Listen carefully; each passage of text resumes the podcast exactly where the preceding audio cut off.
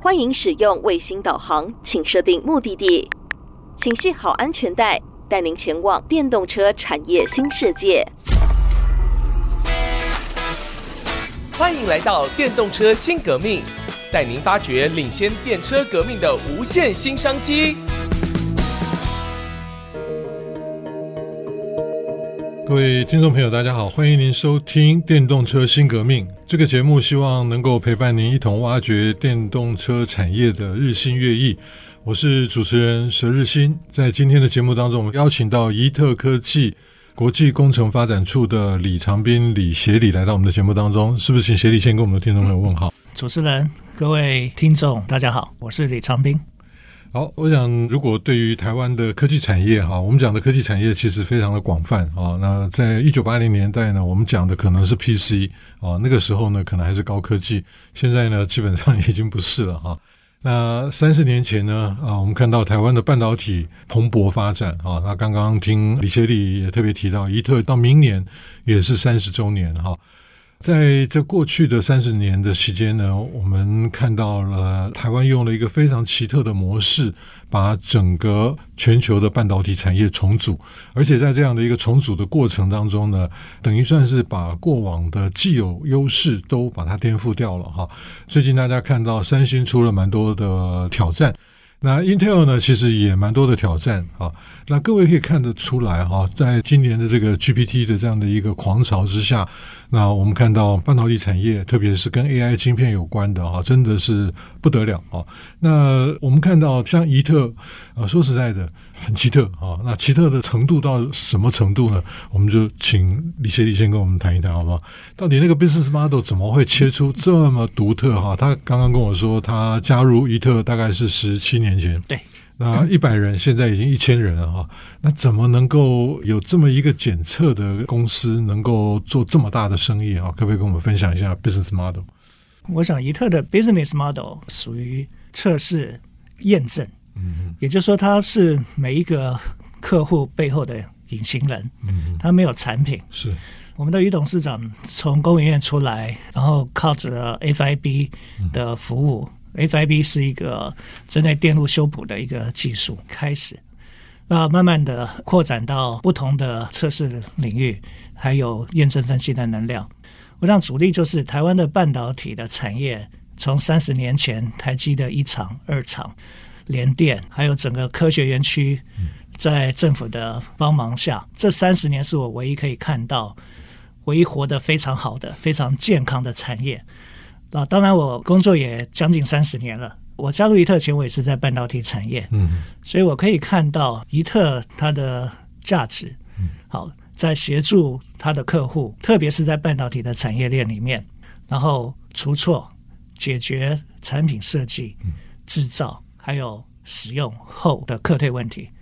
我想这个 business model 在国外并不是一个新的 model，但是在台湾，宜特算是。创始者，嗯，所以这个是一特了不起的地方。是刚刚讲哈，就是在国外不是新的 model，但是能够把它做的这么成功的，说实在的，大概在全世界一只手大概也数得出来了啊。嗯、那所以我们看到在 ESG 的这个大的狂潮之下哈，我们把台湾的地狭人稠的一个劣势转化成为一个全球的优势哈。我们过去看到的台湾其实很少。能够看到这么强的一个产业，即便过去的量，好像像我刚刚一开始所谈的，一九八零年代台湾很幸运的搭上了全球 PC 的，算资讯革命。但是呢，很快的，那台湾其实大概不管是 PC 也好，到 NB，NB 的最后一条生产线是在一九九九年就已经移到中国去了哈。所以对我们来讲呢，其实没有说好像啊，连制造，甚至是像宜特这样的一个制造服务业。那服务以前哈是很难收钱的哈，那宜特怎么收钱？而且这么赚钱？宜特有它的 business model 哈，就我刚刚强调的背后的隐形人。嗯，大家就会想到半导体，他为什么还要给宜特生意？嗯，各位如果了解，我刚刚有强调，我也是从半导体大厂来的。我们在半导体里面，如果要做一个测试分析，我一样要写申请单，我要排队。嗯，可是我的客户来自于国际大厂。他不会管你，你要两个礼拜后、三个礼拜后才给 data。嗯，那这个时候我就会想到，如果有一个委外的，它的品质比我们自己厂内还要好，那可能花点钱，那我就可以很快的满足我的客户的需求。那客户当然也要同意我们这种做法，所以这个就是伊特获利的一个主要的来源。啊另外一个主要的来源就是对于一些 IC 设计的公司，各位知道他们没有很高贵的检测分析的能量，每个人工程师就是电脑。他们的 data 来源就来自于他的 foundry，他的 OSet 所以伊特在这一块等于是他们非常依赖的对象，可以很快的拿到他们的 data。好，主力是他们也有他们的下一个客户要满足。好，所以怡特在大的也吃，中小型的也吃，造就了现在获利算是蛮稳健的一个 business model。嗯，然后刚刚提到国外也有这种服务啊。但是国外我所了解的，国外对于工作的热忱没有像台湾的工程师这么耐操，所以常常在国外 你要做一个测试分析，一样慢慢等啊。他们五点半就要下班了，但是在台湾呢，好，当然怡特这边提供的就是二十四小时的服务。好，就算我的客户从国外来，从美国来，他们下班是五点。呃，我们上班是早上八点半，所以戏谷的客户常常就是把他的需求讲清楚了，结论就是我要下班了，明天看到 data，那我们就开始结案，开始做。所以第二天早上他上班了，data 已经在他的 email 里面了。所以这种跨国的服务哈，无国界的服务，是我们现在特别是在半导体行业这种几乎要零时差的要求下，伊特可以完全满足。嗯。我们看武侠小说或者武侠电影哈，这个天下武功唯快不破哈。那台湾的工程师哈真的是了不起哈。那不过呢，是不是也就是台湾工程师把全世界的这些客户的胃口给养养坏了哈？呃，这个以前可能真的是要等一下哈。我我曾经听过一个故事，很夸张的一个故事。澳洲有一个港口。就是那个在开那个吊车的那个，结果中午十二点当打钟，然后结果他就下班了，一个货柜就吊在半空中，然后等到他上班的时候继续来哈。这个在西方啊，那当然就是我们现在看到很多劳动契约都在改变，那特别是最近我们看到台积电，甚至是其他的这个业者呢，在各国都有一些布局，那大家非常头痛，也都是这种工程师的这种配合度哈。那当然这是开玩笑了哈，我觉得这个是我们非常引以为傲的哈。那刚刚您提到哈，因为您是国际工程发展嘛哈，所以呢很必然的就是说跟很多国际的客户呢有非常密切的往来。那可能在谈很多的这些检测的过程当中，您会觉得说台湾最引以为傲的是什么？我这样讲好了哈，我们部门叫国际工程发展处，这个是我来一特，我们于董事长给我的。使命，我想十七年前我来伊特还是很 local 的公司，那个时候我们也没有什么很多国际客户，所以我从国际大厂来，我认识很多国际客户，那我利用我的人脉，还有伊特的特殊的 business model，跑遍戏谷每一家我熟悉的客户，我们希望把我们的这个服务。科技服务的一个精神，然后还有我们服务的能量，能够让他们相信。可是各位知道，戏谷也有很多实验室，嗯，而且他们的实验室的工程师叫做科学家，叫做 scientist。在这个情况下，我们怎么去开始把国外的客户拉进来？我想了很多方法。第一个是加入国际组织，国际联盟组织。这个国际联盟组织，我把它分成两类，一个叫做国际技术联盟，它主要是开发下一代的三到五年的新技术。你在这个国际联盟里面，你可以看到很多终端的大厂，嗯嗯，举例 IBM、Intel、Cisco 这几个国际大厂都在里面。啊我想这是民族性的问题，也就是大家一起合作，贡献自己的资源，也可以帮公司省很多成本，嗯，然后开发的技术。大家共享。那当然，这个在我积极的推广之下，我们加入了 INAMI 的联盟，还有 IPC 的国际组织，我们 engage 了很多国际新技术的发展。举例来讲，现在的低温焊锡技术，当初就是我们在 INAMI 里面进行了一个计划。那我第二个 engage 的国际联盟组织就是国际标准。好，刚刚提到的国际标准。组织它的任务就是要定定国际半导体的标准，IC 封装的标准，所以我加入了 IPC，加入了 JEDEC。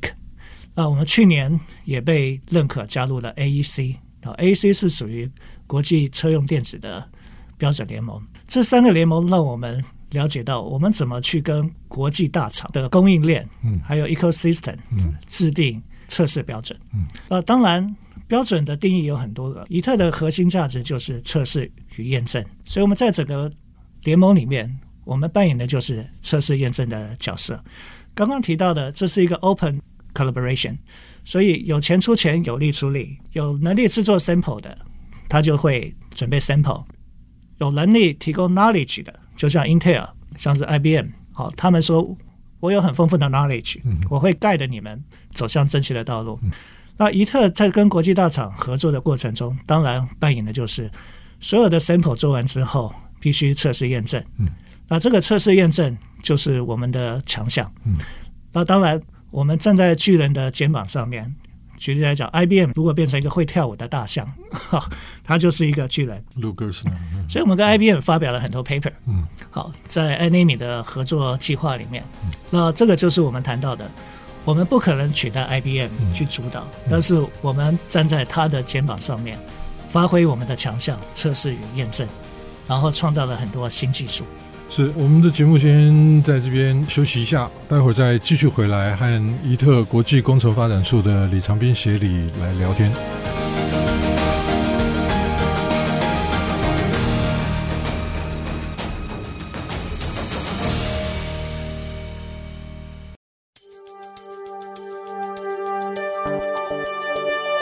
各位听众朋友，欢迎您回到《电动车新革命》这个节目，希望能够陪伴您一起挖掘电动车的日新月异。很多听众朋友一开始会觉得说：“哎，这个我们要来听电动车，就跟我们介绍了一堆跟电动车没关的东西。”哈，那今天我们非常荣幸能够邀请到宜特科技国际工程发展处的李长斌李协理。那，协理刚刚其实在。休息之前哈，我们大概有谈到一些国际的验证哈，特别是跟标准有关的哈。那这件事情其实对我们很多的业者朋友哈，就是如果说您是在竹科以北的，可能电子业非常熟悉的这些事情，其实大家不陌生。但是呢，其实对我们很多在中南部的业者来讲呢，这件事情是好像知道，但是真的有那么迫切吗？验证跟认证是两个面向，对，两个层次。验证基本上来讲是。帮助你得到国际客户的认可或认证，所以它是一个隐形人的一个角色。认证就是你要拿到一个证书，然后 对，然后就跟我们念大学、念研究所一样，要一个毕业证书，让你比较容易找工作。所以验证是花钱的。你如果不重视品质，你可以不要花这个钱。但是在过去三十年来，刚刚教授讲的。